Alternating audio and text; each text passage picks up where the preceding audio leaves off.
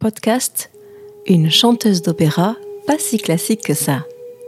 Franco-italienne, née à Toulouse, dans le sud de la France, issue d'une famille de musiciens dont la grand-mère italienne, Semiramide, soprano et médium, avait prédit d'elle Veronica Barbara avrà una bella voce.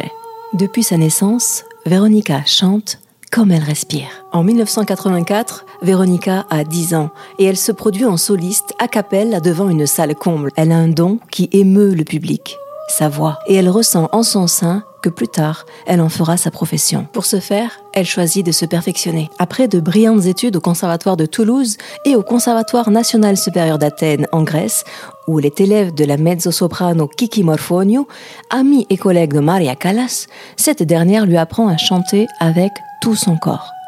De retour en France, en 1996, elle rencontre Claude Nougaro, le célèbre chanteur de jazz, qui lui demande de chanter pour lui a cappella. Or, ce fils d'artiste lyrique n'est pas sans ignorer que les chanteurs lyriques ne chantent pas a cappella. Mais il insiste. Chante Véronica interprète alors un air de Suzanne de Mozart a cappella.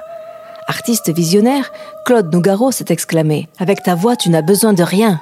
Véronica était engagée dans des productions d'opéra en France, en Italie et en Grèce, en tant que choriste et soliste, en concert depuis 1992.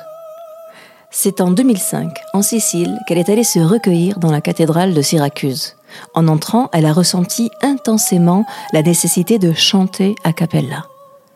Ce jour-là, en interprétant les yeux clos l'Ave Maria de Caccini, la soprano a rencontré l'acoustique du site cette partie invisible matérialisée par un mouvement lumineux qui lui est apparu. Une première expérience en écolocalisation.